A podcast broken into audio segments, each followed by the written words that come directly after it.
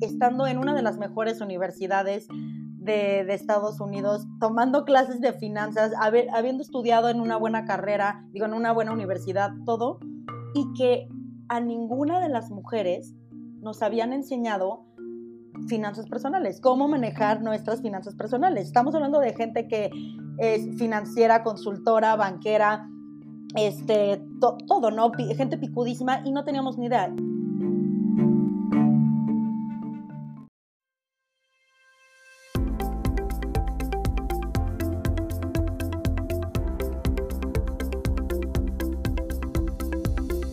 Bienvenidos a Creando la TAM, un podcast donde conversamos con emprendedores e innovadores de Latinoamérica para conocer sus historias y, a través de ellas, inspirarte a seguir tus ideas. Soy José Luis Ortiz y en el episodio de hoy Marisol Pérez nos cuenta cómo está potenciando la educación en finanzas personales para las mujeres mexicanas con AgoVest.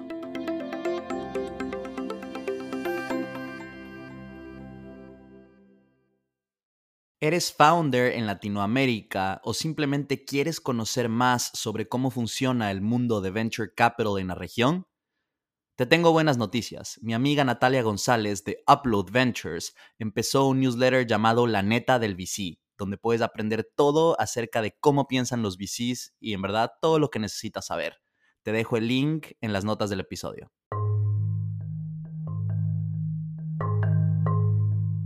Marisol viene de una familia de abogados, pero desde la universidad ella optó por la tecnología y las startups. AgoEst es una plataforma que busca empoderar a mujeres en México a tomar el control de su futuro financiero a través de educación y acceso a productos financieros. Recientemente pasaron por la aceleradora de Techstars en Boulder. En este episodio, Marisol nos cuenta cómo fundó su primer startup, Play Business, cómo se cruzó con el problema del desconocimiento sobre finanzas personales entre sus amigas y conocidas mientras hacía su MBA en Chicago y cómo esto le llevó a cambiar sus planes y decidir empezar AgoVest. Acompáñame a conocer su historia. Marisol nació y creció en Ciudad de México, en una familia donde todos, papás, hermanos, tíos, eran abogados. Sin embargo, desde muy pequeña ella supo que no quería seguir esos pasos. Sí, desde que yo tengo memoria, hasta de hecho la fecha, en casa de mi familia, todas las comidas, cenas, todo, todo, todo, siempre son puras pláticas de derecho, de los casos, de que si no sé qué abogado, y, y la verdad es que yo creo que a mí, digo, personalmente siempre me pareció súper aburrido y desarrollé una habilidad buenísima para que todo lo que se platicara entrara por un oído, saliera por el otro. Y pues cuando tomé la decisión o cuando estaba decidiendo si quería estudiar una, una carrera, eh, o bueno, más bien qué carrera estudiar, este, digo, todavía no sabía que quería estudiar, pero lo que sí sabía 100% seguro era que derecho no, no, no iba a ser lo mío. No es algo que me gustara, siento que de verdad sería pésima, pésima. Y además creo que una parte de mí eh, no sé, como que me, gusta llevar la contraria con, mi familia, pero muy, muy, muy adentro, ¿no? Este, y me acuerdo que... Quería ser la rebelde ahí. Ajá, cuando les dije que no quería estudiar derecho, híjole, a mi papá le sorprendió tanto porque era como alguien en mi casa no va, no va a ser abogada y me acuerdo que me mandó a, a estos cursos eh, como vocacionales donde te hacen mil pruebas y todo y bueno, ahí decidió que obviamente no quería, lo mío no era derecho y ya se dio. Y, la verdad es que yo en ese momento lo mío, o sea, lo que quería estudiar, según yo, era hotelería. Y ahí sí creo que de los mejores consejos que me dio mi papá era estudiar una carrera mucho más general de tal forma que luego, o sea, tuviera las bases y luego me pudiera enfocar o especializar en algo, ¿no? La verdad creo que ahí sí agradezco yo haberle hecho caso porque no sé qué haría ahorita en hotelería, no nada que ver conmigo. Y ahí fue cuando decidí estudiar administración. Cuando dije, voy a estudiar administración, dije, lo voy a hacer en el ITAM, quería hacerlo en la mejor universidad de México para eso.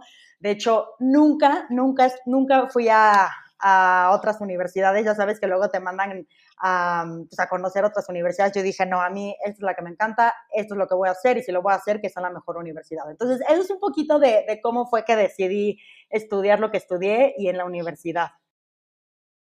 Me, contabas cuando hablamos antes del episodio que, fuiste la única mujer de tu colegio que fue al ITAM cuando, pues en tu clase, me imagino. ¿Era algo poco común? O sea, ¿por, qué esta, este comentario? Sí, híjole, mira, a ver, la verdad creo que eh, partiendo que sí la proporción de hombres y mujeres en el ITAM siempre ha sido muy desbalanceada, ¿no? Y está mucho más cargada a los hombres. Yo me acuerdo que había, había clases que tomaba y literal creo que éramos eh, dos, tres mujeres en algunas clases y Fíjate que yo pensaba, José, que eso ya había cambiado a lo largo de los años. A ver, yo terminé en el 2013, ¿no? Y el año pasado, que fue que 2021, que di una clase en el ITAM, que digo, así que luego podemos platicar de eso, pero me sorprendió un montón que mi clase éramos 30, eran 35 alumnos y cuatro mujeres, ¿no? Entonces es fuertísimo ver cómo todavía eso no cambia. Digo, o a lo mejor era mi clase que no era tan atractiva para las mujeres, pero bueno, a mí me sorprendió.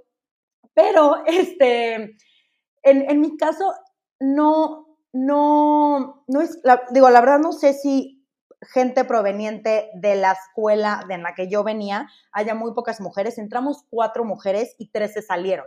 ¿no? creo que dentro del primer semestre. Algo que tiene mucho del ITAM es que mucha gente abandona y en mi caso, en mi clase, la, eh, tres mujeres se salieron y fui yo la única. La verdad es que sí es algo, o sea, hay algo que dicen que el ITAM no es para todos y, no es que sea mal o bien, simplemente es un perfil diferente. Es, es, me imagino que o sea, es fuerte académicamente y, y, y, por eso o qué? Sí, sabes qué, o sea, sí es fuerte académicamente, es muy pesado y también es, bueno, yo nunca en la vida había estudiado tanto como estudié en el ITAM, te lo juro, había clases de, digo, exámenes los sábados, este, bueno, o sea, eh, creo que perdí muchos años de mi vida en, en, en, el, en el ITAM. Entonces yo creo que más que nada es, es por eso y la verdad pues es un costo de oportunidad, ¿no? Pero yo la verdad tengo excelentes recuerdos y, pues creo que el ITAM me dio las bases profesionales de lo que soy hoy. Excelente. Cuéntanos un poco más de, eso, o sea, que estudiaste administración, nos contaste ya eso, cuéntanos un poco más de esos años y, y luego lo que hiciste después de graduarte. Este, bueno, a ver, creo que es importante partir de que yo eh, la, la escuela la hice en una, en una escuela religiosa, ¿no? Extremadamente católica. Entonces, para mí, eh, entrar al ITAM fue un, me abrió el mundo, ¿no? En cuanto a gente, este, pues literal, ¿no? Me, me abrió el mundo, me cambió la perspectiva. El ITAM es una carrera también, una, una universidad donde pues al principio llevas clases con gente de todas las carreras, hay mucha gente fuera de la Ciudad de México que viene a estudiar en el ITAM, entonces es increíble porque conoces a gente de, economía, bueno, yo ahí pues eh, ahí conocí a mi esposo, este, economía, matemáticas, de todo, de todas las ciudades, entonces la verdad es, fueron años muy fuertes, pero muy padres también. Bueno, ahí obviamente empecé mi, carrera profesional, entré a mi primer trabajo que era una startup de inteligencia artificial y nada más como un poquito de contexto que en ese momento ni sabía que era una startup, o sea, yo ni, ni, ni me imaginaba siquiera que mi vida ese iba a ser como el principio del resto de mi vida en las startups.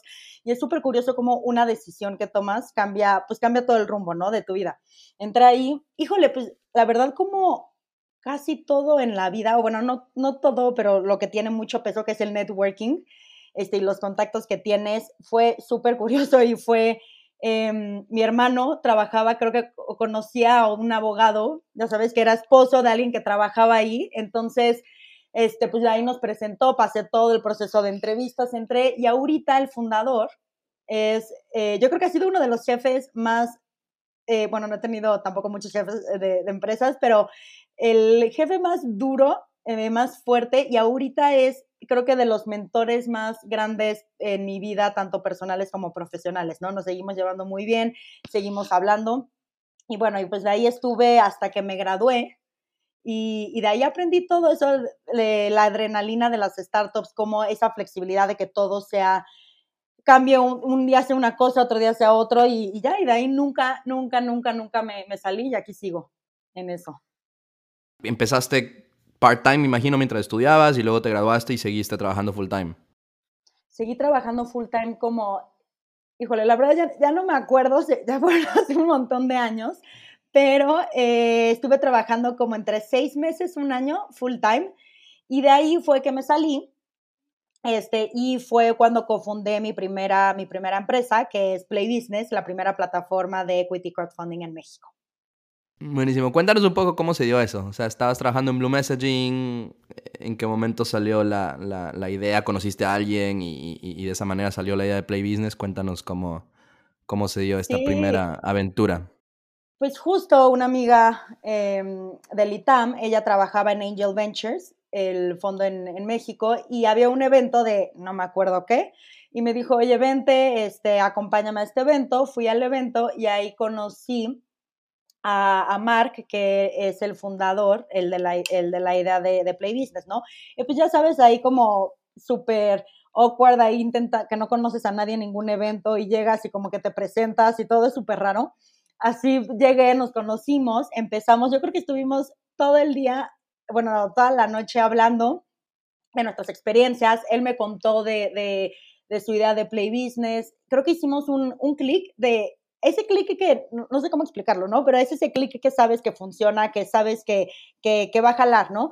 Y eso fue, yo creo que a finales eh, del 2014, y, y, ya, y de ahí empezó todo. Em, eh, empezamos eh, operaciones a principios del 2015. Y de, ahí fue como me, me, uní yo y en total éramos cinco, cinco cofundadores. Pero ah, cuéntanos un poco más. Entonces, fuiste a este evento, aquí un poco como eh, el podcast es, de storytelling, ¿no es cierto? Entonces, o sea, no, no lo resumamos tanto. Cuéntanos, tú estuviste en el evento, conociste a Mark, sentiste que hubo click, ¿qué vino después? Em, ¿Y cómo fuiste, o sea, cómo, en qué momento tomaste la decisión de, de salirte de Blue Messaging para, para ya dedicarte full time acá? Uy, sí, a ver, esto está bueno platiqué con, platiqué con Mark, ¿no? Y ya, perfecto, eh, súper bien. Dijimos, ah, oye, pues padrísimo, hay que seguir hablando, este, y, y, como para ver si me unía o no me unía. Entonces, como que seguíamos hablando, pero, pero mm, eso, digo, fue finales del año, punto que fue como un mes entre que sí, entre que no.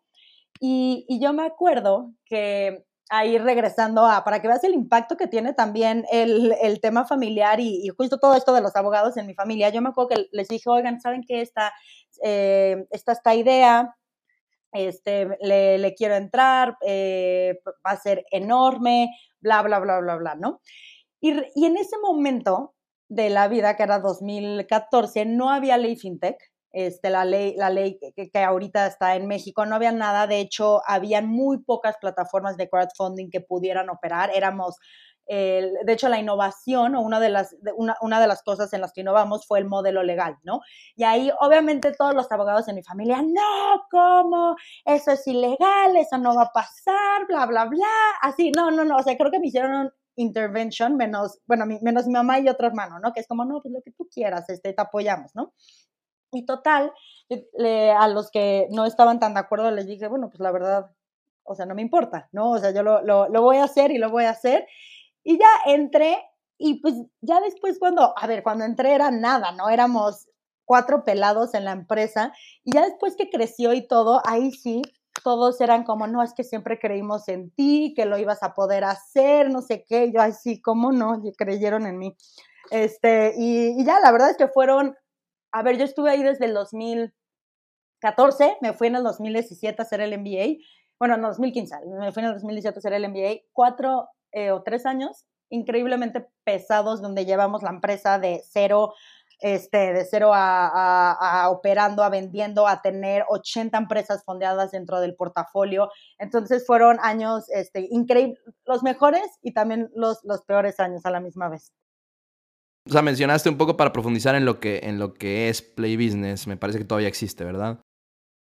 Sí, todavía existe. A ver, te platico. Cuando la idea original, bueno, o sea, o como empezó, era ser un puente entre los emprendedores que tenían un negocio en etapa temprana y que necesitaban ese ticket más allá de, de, como de bootstrapping o de friends and family, pero que en ese momento, estamos hablando de un momento donde no había ni de broma todo el capital que hay ahorita.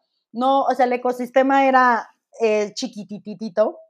Nada que ver, esto es otra historia, ¿no? Ya confío y, ya básicamente, ¿no?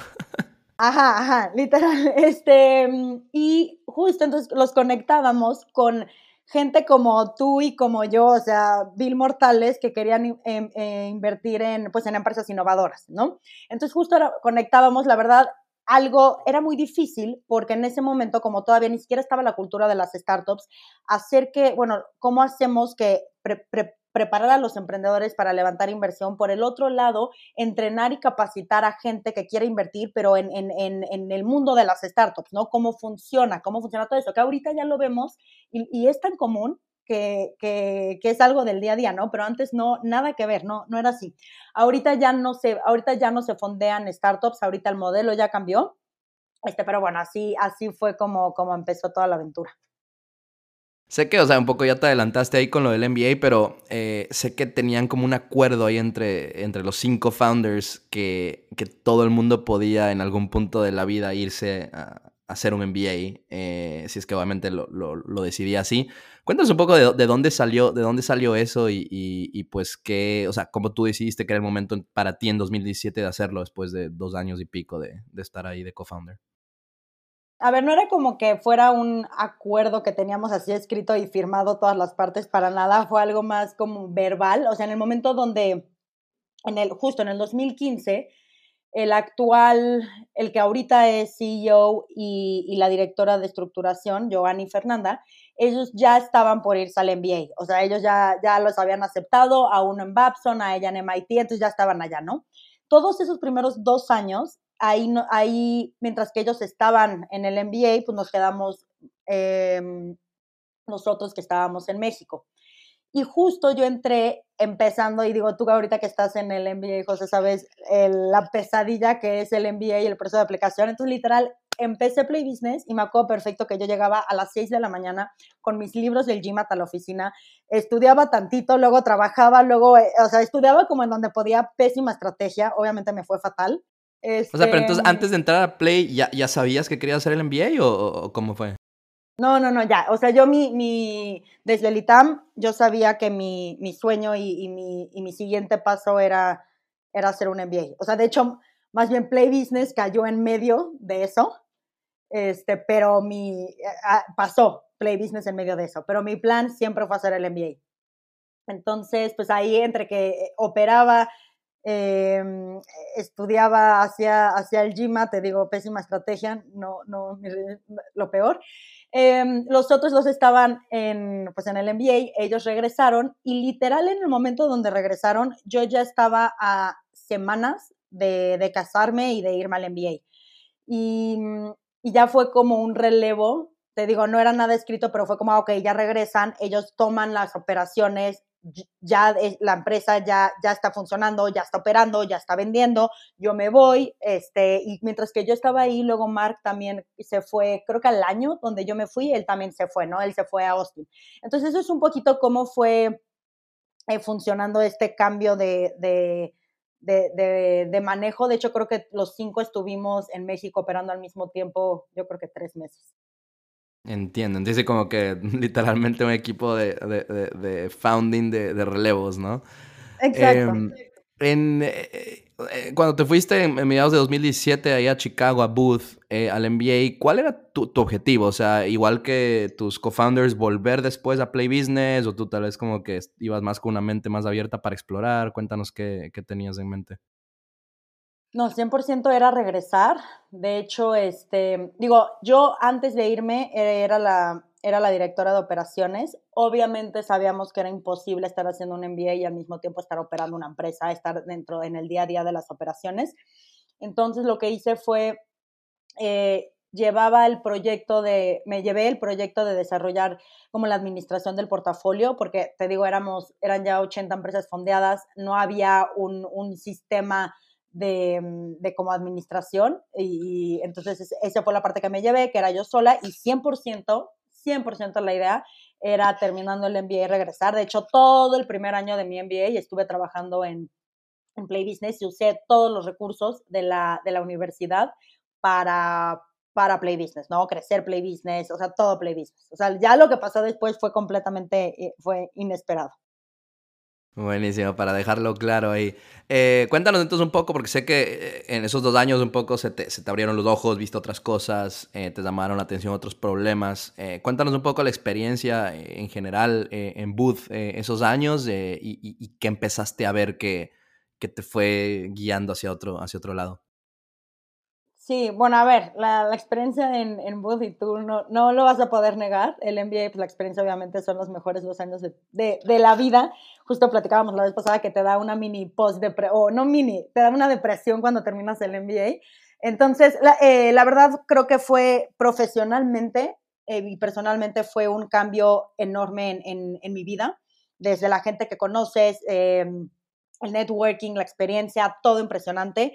Y creo que fue dentro del primer o segundo año donde me di cuenta, o, creo que lo, lo, que la cachetada para mí fue el darme cuenta que estando en una de las mejores universidades de, de Estados Unidos, tomando clases de finanzas, habiendo estudiado en una buena carrera, digo, en una buena universidad, todo, y que a ninguna de las mujeres nos habían enseñado finanzas personales, cómo manejar nuestras finanzas personales. Estamos hablando de gente que es financiera, consultora, banquera, este, todo, ¿no? gente picudísima y no teníamos ni idea. Y muchas veces, y muchas de nosotras, dime, siento que me quieres decir algo. No, te, iba a decir, o sea, esto lo veías con tus compañeras del MBA. sí, sí, sí, con las latinas, ¿no?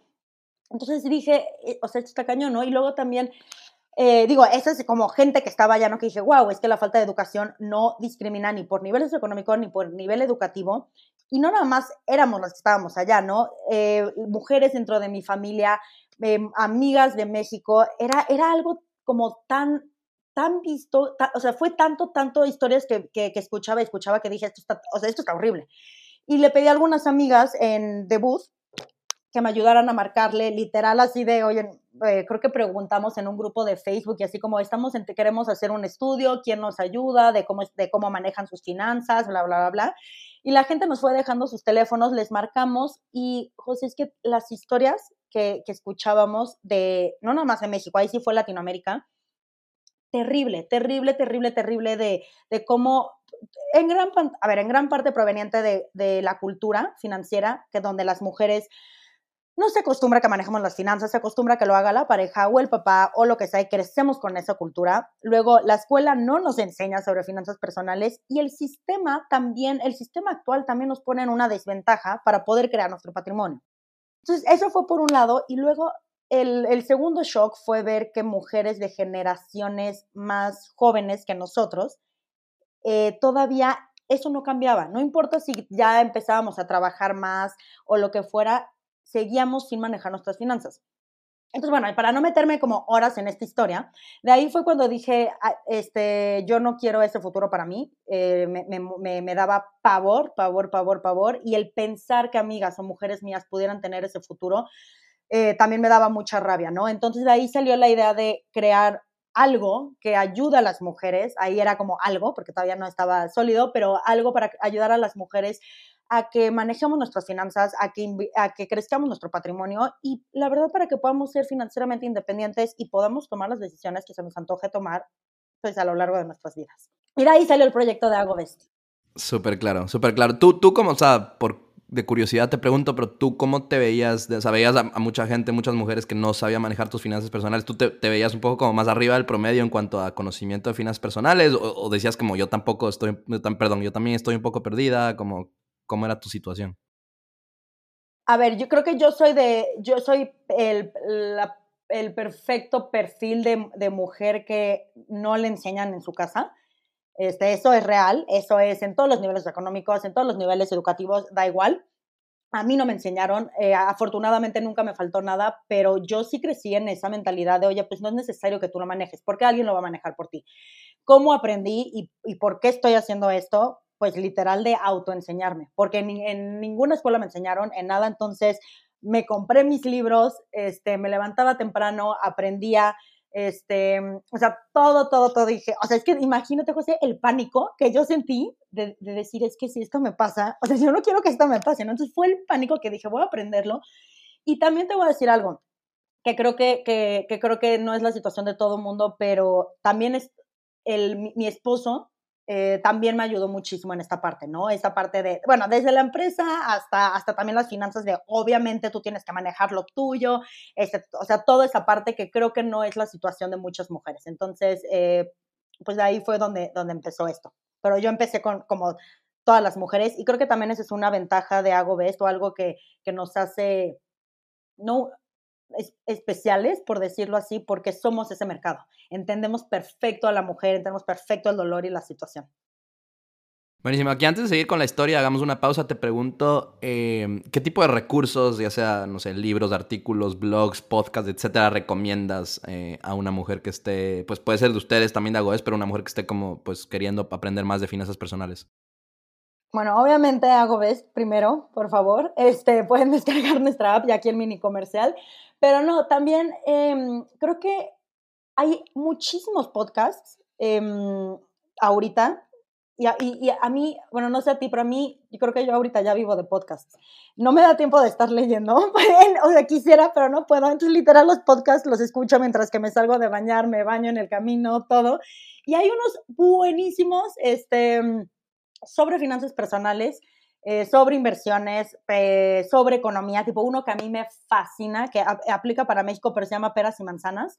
Eh, nada más por poner ese ejemplo, es literal se llama así porque te explica en peras y manzanas todas las cosas de, cómo funciona la economía, la inflación, ese todo, es increíble, ¿no? Eso es nada más como por recomendar uno. Hay un montón de blogs también, digo, quitando, haciendo un lado el tema de, de, de, de un montón de blogs, em, libros también, y, por ejemplo, a mí BBVA y GBM se me hace que tienen unos muy buenos recursos en un idioma muy aterrizado también. Entonces, creo que es cuestión de encontrar que el medio que a cada quien se le acomoda, que no sea tan aburrido para una persona y, disfrutarlo. Excelente, sí, no, yo obviamente pues por, por tener un podcast también soy mega fan de los podcasts. Creo que este, este tipo de tema no lo escucho tanto, pero, pero sí sé que hay, hay varios y pues en español, en inglés. Así que gracias por las, recomendaciones ahí, Marisol. Bueno, sigamos con, con, la historia. Entonces empezaste a explorar esto con, pues, tú sola, con ayuda de algunas amigas ahí del MBA. Em, para el momento en que te graduaste dos años después, en 2019, ¿dónde, en, qué, en qué etapa estaba esta, este proyecto? Estaba literal en la etapa de, de proyecto, de un business plan en papel, nada más. Em, usamos muchos de los recursos del MBA, me metí a muchas, o sea, metí clases enfocadas para poder desarrollar el modelo de negocio y era buenísimo porque tenía a, un equipo que me ayudaba a desarrollar esto porque pues metí el negocio, la idea en, en todas las clases que podía. Entonces, eso estuvo muy bueno. Salí del MBA, entramos a la aceleradora, al programa de aceleración de la Universidad de Chicago, pero pues ahí no había producto, no había nada, literal había una presentación, ¿no? Em, me fui de ahí a Houston mi esposo consiguió una chamba o un trabajo en, Houston y nos fuimos y, creo que parte del, eh, de emprender es que tiene que ser también, sí está la pasión por resolver el, problema, el amor, pero también tiene que ser el momento correcto, ¿no? Porque le, le dedicas toda tu vida y, y, toda tu alma y cuerpo al negocio. Y en Houston no era el momento para mí no fue hasta que regresamos el año pasado a México, que fue además el momento perfecto porque eh, pasaron dos cosas, ¿no? Por un lado estaba la pandemia, que creo que por primera vez generó la conciencia de las mujeres de, o sea, ¿qué hago? Mi esposo se quedó sin trabajo, yo también, tengo, o sea, tengo que hacer algo, ¿no? Entonces, esa necesidad creo que la vimos por primera vez, la crisis financiera que, que generó todo este awareness. Y por el otro lado, este, también en México empezó todo este movimiento de las mujeres de, levantar la voz, de, exigir reconocimiento, de exigir mayores beneficios. Entonces, pues todo eso fue el momento perfecto y el mío también, estando acá, para, hacer que para hacer que Agobés pasara de un papel a, una empresa.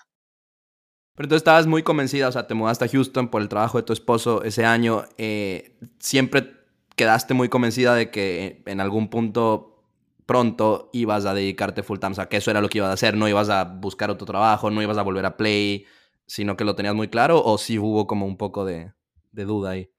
No, o sea, a ver, José, cuando yo te digo que estaba yo muy enojada con toda la situación y, ver o sea, la situación de las mujeres, es en serio, estaba, estoy muy enojada, ¿no?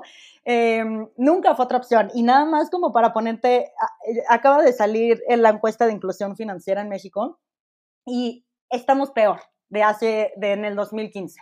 Menos mujeres tenemos un producto financiero, menos tenemos un fondo para el retiro, menos tenemos seguros, pasamos del, creo que del veintitantos al 16% de las mujeres que tengan un seguro. Entonces, eh, el, siempre estuve muy enojada, siempre estuve muy metida en esto, entonces es, es eso, no hay, no hay de otra. Me encanta esa determinación.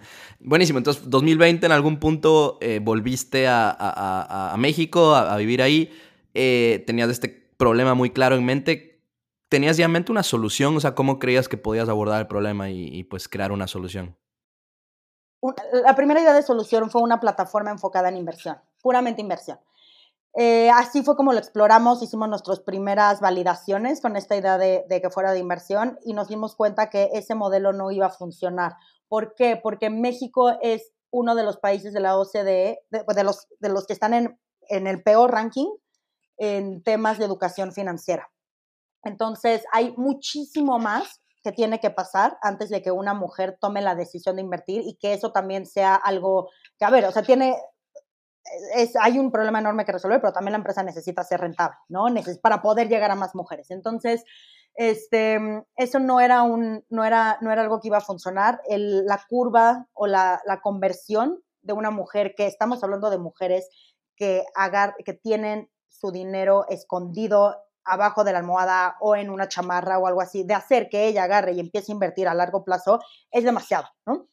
Entonces de ahí estuvimos pivoteando hasta llegar a lo que es hoy, que es una solución holística o integral hacia la salud financiera. Entonces, no nada más es inversión.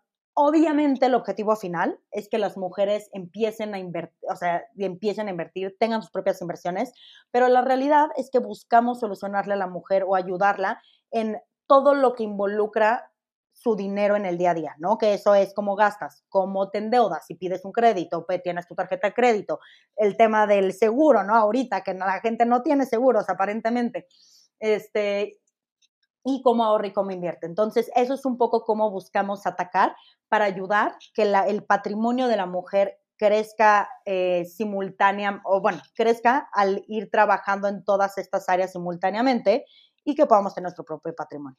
Eso es un poquito de dónde es ahorita.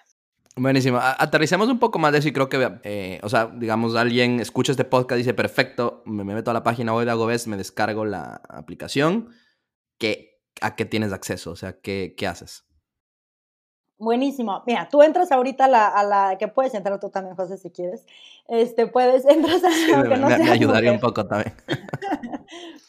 este, tú entras y te hacemos un diagnóstico de tu salud financiera, ¿no? Es decir, tu salud financiera es justo lo que platicábamos, cómo gastas, cómo te endeudas, cómo inviertes y todo esto, ¿no? Con base en este diagnóstico, te decimos, oye, a ver, este, José, em, tú estás ahorita, la parte más débil para ti, y lo que te recomendamos es mejorar tu deuda, ¿no? Te damos la recomendación, pero la verdad es que tú puedes hacer lo que tú quieras si no quieres seguir nuestra recomendación. Y cada, te llevamos por un camino donde cada camino está conformado, por un lado, eh, por, por, contenido educativo, estos videos o también audio. Entonces, ahí para, justo queremos a lo que, a, lo que el cliente se le acomode mejor, si eres de las personas que, que ve video o si no, lo puedes poner en, en audio como si fuera un podcast. Lo que queremos es que todo sea menor a tres minutos, cosas que puedas ver rápido en lo que estás en el momento donde tú quieras, ¿no? Tenemos herramientas y juegos también para que puedas no nada más aprender viendo videos, que es muy poco aplicable, sino que también eh, haciendo. Es una plataforma donde conforme vayas avanzando, te vamos dando puntos, rewards, todo para que vayas teniendo beneficios. Y la otra parte es que... Em, una vez que ya estás lista para contratar un producto financiero para justo impulsar la inclusión financiera, es que te conectamos con instituciones financieras o con los productos o servicios financieros que mejor van para ti, ¿no? Entonces, si tú quieres sacar una tarjeta de crédito, ok, hay, hay un millón de opciones, en vez de que te pongas a buscar un montón de cosas que, que, que, que además si te metes a la página nadie entiende qué está diciendo el banco, nosotros te lo facilitamos y te decimos, mira, pues para ti que esta es tu situación, te recomendamos estas dos, ¿no? Y algo increíble es que no nada más es como, ah, pues bueno, mucha suerte, esta es y vete, sino que nos estamos integrando con las instituciones financieras para que tú puedas manejar y tener una, una foto, un snapshot de tus finanzas dentro de nuestra app. Además de eso, bueno, eso es como, el, como, como lo que tú tendrás que hacer, ¿no? No lo que tendrás que hacer, pero lo que puede ser en nuestra app. Pero nuestra app además tiene coaching financiero, le estamos metiendo temas de carrera y emprendimiento. Entonces, si eres una emprendedora y no sabes cómo manejar las finanzas de tu negocio, pues ahí lo puedes ver. Le estamos metiendo temas de wellness, porque algo que nos dimos cuenta es que la verdad es que escuchamos la palabra finanzas y automáticamente la relacionamos con algo negativo, ¿no? Nos da pánico, nos da pavor, nos da flojera, es algo horrible que nadie quiere saber. Entonces, justo metimos esta parte de wellness, meditación, este, estamos metiendo masajes, todo esto que te ayude a, mm, pues a tener un balance y wellness tanto financiero como, como general. Buenísimo, buenísimo. ¿Esto funciona como con suscripción? O sea, yo para usar el app que pagar una suscripción mensual o, la monetización es más bien por el otro lado con, con los... Ahorita es gratuita. Eh, sí, en, en, este año vamos a sacar una versión premium que vas a tener acceso a muchas más cosas, pero ahorita es, es en este momento es, es, gratuita para que aprovechen. Buenísimo, toca aprovechar ahí.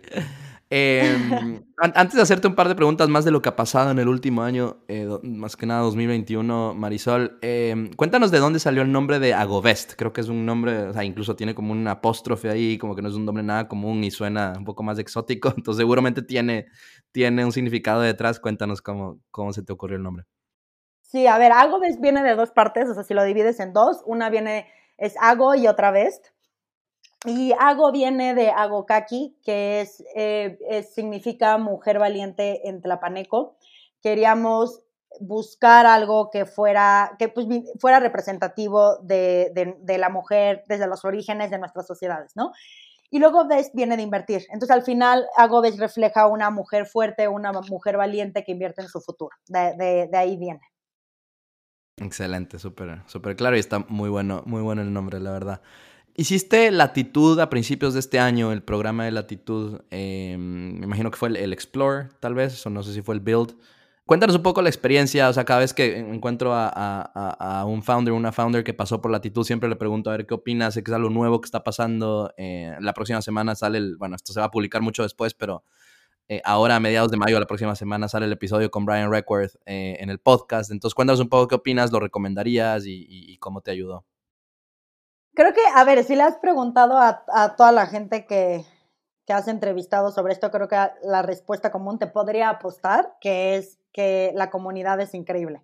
¿No? Em, es algo que todo mundo, y inclusive entre nosotros lo hemos, lo hemos dicho, creo que es el ejemplo perfecto de cómo debería de ser una comunidad.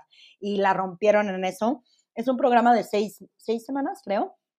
Eh, sí, son semanas muy, seis semanas pesadas. Tienes, traen pláticas o traen speakers súper padres. Eh, recursos muy buenos, perks muy buenos para tu empresa. Está muy, muy, muy cool. Y más que nada, pero sí te digo, latitud no sería lo que es si no es por la comunidad. Yo creo que después de, justo lo que hemos platicado de gran parte de lo que es un MBA, por ejemplo, es el network y a la gente que conoces. Creo que después de eso, yo sí me atrevería a decir que latitud es donde más gente he conocido, que más me ha ayudado también a, a levantar a Gobés y es una comunidad muy, se apoya mucho, ¿no? Nos apoyamos mucho entre todos. Entonces, la verdad, de hecho, bueno, eh, Ryan, eh, una emprendedora también mexicana, fue que me lo recomendó y justo me dijo, es que la comunidad es espectacular y, le agradezco por haberme recomendado entrar. Excelente, excelente. Hay como una pequeña cuña publicitaria también para Latitud. Eh, me parece que su, bueno, tienen varios fellowships en todo el año, como cada dos, tres meses. Hablemos de, algo que me pareció interesante ahí en tu LinkedIn, que un poco lo mencionaste ya. Em, el año pasado, no sé si sigue siendo, pero el año pasado fuiste profesora de una clase de, finanzas en emprendimiento, entrepreneurial finance en el ITAM, pues en tu alma mater. Cuéntanos un poco cómo se dio esto, si es que lo sigues haciendo y, por qué lo, hiciste o por qué lo haces. Ya no lo sigo haciendo, la verdad es que está, lo voy a volver a hacer, es, es pasión al arte, em, pero a ver, eh, como te platicaba, a mí el ITAM me encantó. Hay gente que, si llegas a conocer a más gente del ITAM, te van a decir que lo odiaron. A mí me encantó. Y, creo que también, justo te platicaba que el ITAM fue el lugar que, donde, donde pues, que sentó las bases para mi carrera profesional, ¿no? Y después de que me gradué del ITAM, pues creo que he pasado por muchas cosas, he aprendido un montón de cosas por experiencia, el MBA lo enfoqué en emprendimiento, todo eso. Y la verdad es que cuando fueron ellos los que me escribieron, siempre mantuve buena relación con, con la Facultad de Administración y ellos fueron los que me escribieron justo cuando me gradué del MBA y me dijeron, oye, quiero hacer una clase y les dije, pues, o sea, me encantaría, pero no, no, no, me voy a ir a Houston. Y cuando regresé a México, ya les escribí, les dije que ya estaba en México y que se me antojaba dar una clase más o menos, ni siquiera se iba a llamar finanzas emprendedoras, o sea, o sea, no tenía nombre y la construí como una combinación entre mi experiencia y lo que más me había gustado del MBA. Y fue, esto fue en, sí, el año pasado, en agosto del año pasado, y fue increíble, quería dar como la parte del, del payer forward, de regresar, de regresar a la escuela, lo que la escuela me dio, y, y ayudar a los alumnos a un poquito, o por, o por lo menos pasarles un poquito de mi experiencia, ¿no? Y la verdad fue una clase increíble, increíble, increíble. Em, la, me pidieron si la volvía a dar este y el siguiente no la voy a dar porque estoy como loca, ahorita no me da la vida y es súper pesado, pero espero poderla dar el siguiente año otra vez. Buenísimo, ¿no? Y un tema súper importante, ¿no? Finanzas en emprendimiento, pues como que ver todo lo de Unit Economics, lo de CAC, lo de Lifetime Value, o sea, todo, todo lo que alguien que emprende como que tiene que, tiene que tener bastante presente eh, para, para, crear algo que, que tenga futuro. Marisol, te hago una última pregunta, bueno, dos, dos preguntas, pero una antes de hacer la, que hago a todos mis invitados. ¿Qué planes eh, tienes para GoVest eh, este año, pues lo que queda este año y, 2023? Eh, ¿dónde, ¿dónde, ves la, la startup viendo? Ay, Dios, qué pánico que ya vaya a ser 2023. Este, qué horror. Pues mira, ahorita el, el plan es eh, cerrar nuestra ronda. Bueno, la vamos a abrir, cerrarla. Estamos levantando una pre de 800 mil dólares y en temas de desarrollo, lo que queremos hacer para el siguiente año, ahorita ya sacamos la beta, eh, obviamente, bueno, crecer al equipo y eh, desarrollar el algoritmo que nos permita identificar los patrones de comportamiento de la mujer dentro de nuestra app para poderle ir para poder personalizar su experiencia y también poder hacer análisis predictivo de, de, de, sus finanzas, si va a estar en problemas o no, todo ese tipo de cosas. Y la otra también desarrollar la tecnología de integración a través de APIs con estas instituciones financieras, justo lo que platicaba, para que las mujeres puedan manejar todo su dinero dentro de nuestra app. Esos son como nuestros dos objetivos para, para finales de este año y principios del siguiente año, ¿no? Eso es en, en temas de, del, de, del crecimiento, obviamente sujeto a nuestra, a nuestra ronda, que espero se cierre pronto. Bueno, para terminar, siempre hago la misma pregunta, Marisol, a todos mis, mis invitados en el podcast, así que te la voy a hacer. ¿Cómo crees tú que podemos continuar creando en Latinoamérica y desarrollando este ecosistema de emprendimiento y tecnología? Voy a dar tres o cuatro. La primera, creo que parte, parte de las universidades. Yo cuando estaba en la universidad, como te decía, no había nada, nada, nada, nada de emprendimiento, una clase y ya. Ahorita estoy sorprendida de todo lo que hay en las universidades sobre esto. Entonces, creo que agarrar a los estudiantes, meterles esta cosita, enseñarles todo este mundo, es el, primer momento para, para, empezar a generar emprendedores jóvenes. La segunda es a través de programas como, otra, va, a aparecer anuncio aquí, pero como Latitude o como On Deck también, que la verdad cada vez hay más y más, hay muchos... Em, muy, muy excelentes, hay otros muy buenos, hay otros buenos, entonces es encontrar esto, que salgan más, que sigan desarrollando cosas para, para, para o programas para los emprendedores. Eh, esa sería la segunda. La tercera, y creo que la más importante también, está mucho en los emprendedores. Yo cuando me fui cuatro años, regresé y el ecosistema no tiene nada que ver con lo que era antes. Uno, en términos de, del, capital que, está fluyendo, que eso obviamente tiene que pasar para que pueda, pueda seguir creciendo el ecosistema. Pero dos, también el apoyo de emprendedores. Ahorita es... Eh, por un lado es ayudar a otros emprendedores y por el otro lado también es conectarte con gente, ¿no? Al, final mucho, mucho de cómo creces tu negocio y, que la gente crea tu negocio es en los contactos que haces, ¿no? En relacionarte, en pedir ayuda, en buscar este, gente a quien admiras, emprendedores. Entonces, entre más busquemos, entre más hagamos networking y entre más ayudemos también, creo que es una excelente manera de aprender de otros emprendedores y de seguir creciendo nosotros mismos también. Ella fue Marisol Pérez con la historia de Agovest. Por favor, ayúdanos a compartir el podcast y dar una calificación de 5 estrellas para que más personas lo descubran y lo escuchen. Nos vemos en un próximo episodio.